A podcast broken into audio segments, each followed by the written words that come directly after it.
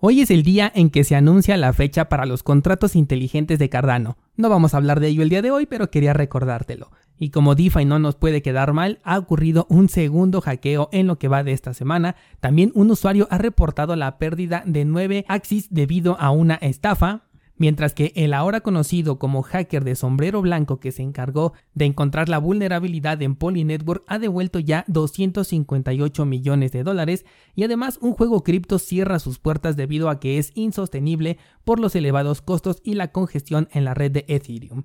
Hola de nuevo y bienvenidos a Bitcoin en español.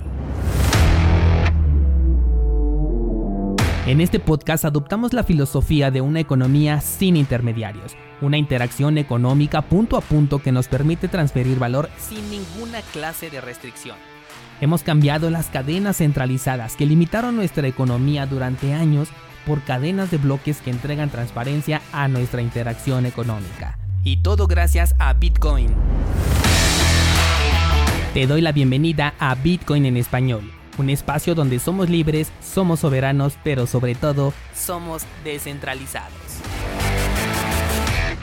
Nada que reportar con el tema del precio de Bitcoin. Ayer te compartí en Instagram que el precio estaba buscando nuevamente esta zona que durante más de dos meses fue, eh, la consideramos como una zona de resistencia, pero ahora la va a ser de soporte. Lo que haga el precio a partir de este toque será crucial para poder especular con el futuro inmediato del precio de Bitcoin, así que hay que estar bastante pendientes. Me preguntan mucho si eso significa que va a subir eh, de golpe o que si se va a volver a desplomar. La verdad es que nadie lo sabe, simplemente eh, hay que mantener en vigilancia a este punto de soporte para ver cuál es la reacción que tiene el mercado y con base en ello pues podemos tomar nuestras propias decisiones. Mientras tanto, el mercado general de las criptomonedas se mantiene a la expectativa de ver qué es lo que va a hacer la criptomoneda madre y también han detenido su movimiento alcista, aunque se espera que por lo menos Cardano pueda darnos una sorpresa. Esto debido al anuncio que va a ocurrir hoy por la tarde. De hecho, al momento en el que estoy grabando este video acaba de superar esa pequeña resistencia que se estaba marcando y ya no hay nada que lo separe del máximo histórico. Así que pendientes en Instagram y Discord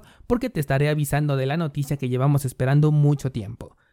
Vámonos ahora sí con las noticias y comenzaremos con una estafa de primer nivel dentro del juego de Axie Infinity. Y es que cuántas veces hemos escuchado esta frase de que si no son tus llaves entonces no son tus Bitcoin. Claro que en este caso aplica para cualquier otra criptomoneda excepto para aquellas que son centralizadas. En este caso estamos hablando de un usuario que cometió un error al momento de mover sus fondos de cartera. Se puso en contacto con la comunidad supuestamente oficial de Discord eh, del equipo de Axie Infinity para poder resolver este problema, pero lo que no esperaba era que un usuario se hiciera pasar por parte del equipo de soporte para brindarle ayuda solicitando sus palabras de recuperación y ahí comienza la estafa. Tal parece que no hemos escuchado esta frase suficiente cantidad de veces o simplemente podemos ver cómo estos criptojuegos están atrayendo a gente que anteriormente no había tenido contacto con las criptomonedas hasta este momento. Aunque también podríamos hablar de personas que desestiman el tema de la seguridad. Hace un par de semanas te conté del caso de Daniel Mubdi y el hackeo del que fue víctima por haber desestimado la seguridad de su interacción con criptomonedas a pesar de la experiencia que este personaje ya tiene dentro de este criptomundo. Seguramente para muchos descentralizados esto sea ya algo muy obvio, esto de que si no guardas tus claves privadas puedes perder tus criptomonedas, pero como en este sector todos los días llega cada vez más y más gente nueva, quiero aclarar que las palabras de recuperación, esas 12, 18 o 24 palabras que te entrega una cartera cuando la creas por primera vez, nunca te las va a pedir ninguna persona ni tampoco una empresa. La única forma en la que tienes que escribir tus palabras de recuperación es cuando inicias el proceso de, como su nombre lo indica, recuperación de tu cartera. Es decir, que si formateaste tu teléfono, formateaste tu computadora, si a lo mejor la aplicación dejó de funcionar o simplemente quieres instalar una cartera en un nuevo dispositivo, es entonces cuando tú mismo accederás al apartado correspondiente de importar cartera existente y ahí sí tienes que escribir tus semillas de recuperación, pero es un proceso que tú debes iniciar y no un proceso que alguna otra persona te pide hacer. Siempre que una persona o una supuesta empresa te pida estas semillas de recuperación, debes negarlo por completo y asumir que se trata de una potencial estafa. Por eso es que nace esta frase de que si no son tus semillas, no son tus criptomonedas. Cualquier persona que tenga acceso a tus semillas, o sea, a estas palabras de recuperación, tiene acceso completo a todas las criptomonedas que tengas ahí depositadas. Y lo digo así porque, por ejemplo, los tokens ERC20 se basan en la misma dirección de Ethereum. Entonces, si tú compartes la semilla de recuperación de una cartera de Ethereum en donde tienes varios tokens almacenados, todos esos tokens e incluyendo a Ethereum, se encuentran completamente en riesgo porque todos están almacenados en la misma dirección. Y bueno, pues esto fue lo que le pasó a este jugador de Axi, que ha perdido unos 4.500 dólares, que para algunos podría no ser mucho, pero bueno, según la historia que están redactando aquí, aunque lo hacen de manera un poquito más dramática, es dinero que sí necesitaban y aquí bueno pues entramos en esta encrucijada en la que por un lado somos conscientes de que no debemos de depositar dinero que no nos podemos permitir perder dentro de este sector de las criptomonedas, mucho menos en los criptojuegos que ahorita son de alto riesgo, pero por otro lado hay varios casos por ahí reportados de personas que han logrado cambiar económicamente su vida gracias a estos criptojuegos. Vámonos con otra noticia y resulta que DAO Maker, que no es lo mismo que MakerDAO, fue hackeada y se han robado 7 millones de dólares. La segunda DeFi de esta semana que es hackeada y esto fue por un error interno que de hecho se calificó como un error tonto.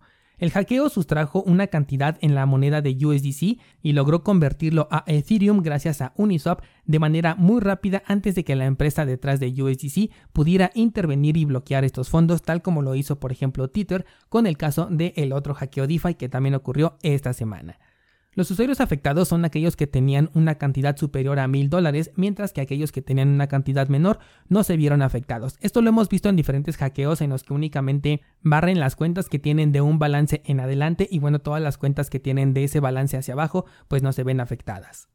DAOmaker es un sitio dedicado a la recaudación de dinero para que nuevos proyectos cripto puedan ver la luz. Según los comentarios que dieron, nunca esperaron que los contratos recibieran un depósito tan grande, por lo que se califica a este hackeo como una negligencia por parte del equipo de desarrolladores en no haber auditado debidamente el contrato. Como dije, esto no tiene nada que ver con MakerDAO, que es la organización que está detrás de la criptomoneda estable de DAI, así que por este lado no hay ninguna clase de hackeo, ¿vale? Y dándole seguimiento al primer hackeo DeFi que ocurrió también esta semana y que ahora ya es conocido como el más grande, se sabe ahora que el hacker de sombrero blanco como ahora ya lo han llamado, nunca quiso gastarse los fondos robados, según esto su intención siempre fue guardarlos en un lugar seguro una vez que descubrió la vulnerabilidad. Y por eso después pidió una cartera multifirma para poder devolver los fondos con la preocupación de que alguien dentro de la misma empresa hubiera dejado esta vulnerabilidad expuesta de forma premeditada para en algún punto tomar el control de estas criptomonedas. Y por eso es que él tomó la decisión de custodiar estos fondos por un rato. La verdad es que no me parece coherente la explicación, pero bueno, ese es el comentario que hace el hacker, que al momento en el que recabé la información ya había regresado 258 millones de dólares. Se espera que siga con este procedimiento en las próximas horas. No sé por qué decidió hacerlo de esta forma, segmentada en diferentes transacciones, pero bueno, esto ya es otro punto. La intención que tiene pues es devolver todos los fondos sustraídos, sin contar únicamente aquellos que Tether ha bloqueado porque pues ya no tiene acceso a esas monedas. Nuevamente el recordatorio de que los contratos DeFi y sobre todo aquellos que están programados en Ethereum son de alto riesgo. Y ya que hablamos de Ethereum, resulta que un casino en línea con temática cripto ha tenido que cerrar sus puertas debido a que la congestión de la red de Ethereum en la que se basa este desarrollo no le permite jugar de manera eficiente en el formato en el que están manejando hasta este momento. Te preguntarás, bueno, pero ¿cómo es que juegos populares ahorita están corriendo en la cadena de Ethereum sin ningún problema?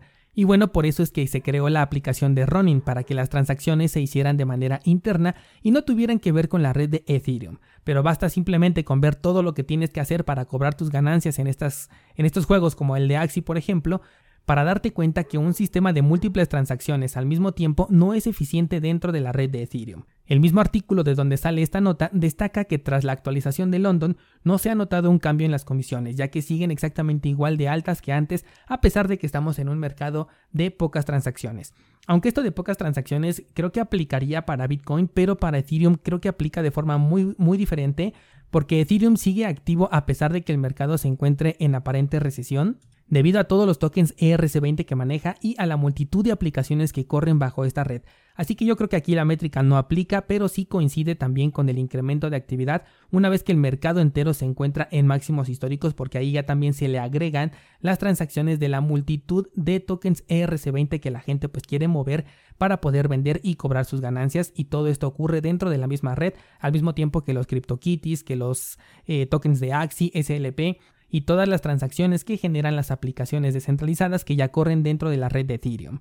Como te comenté desde un principio, la actualización de London no traería la solución al problema de las comisiones y de hecho hace poco leí en un artículo que incluso los mineros no han dejado de recibir la misma cantidad de recompensa, pero lo están tomando en cuenta en términos de dólares. Y como el precio de Bitcoin y de Ethereum y de todas las demás criptomonedas ha estado a la alza en los últimos días posteriores a que ocurrió este hard fork de Ethereum, entonces las comisiones siguen bastante parejas, pero en realidad en cantidad de ETH sí están recibiendo mucho menos.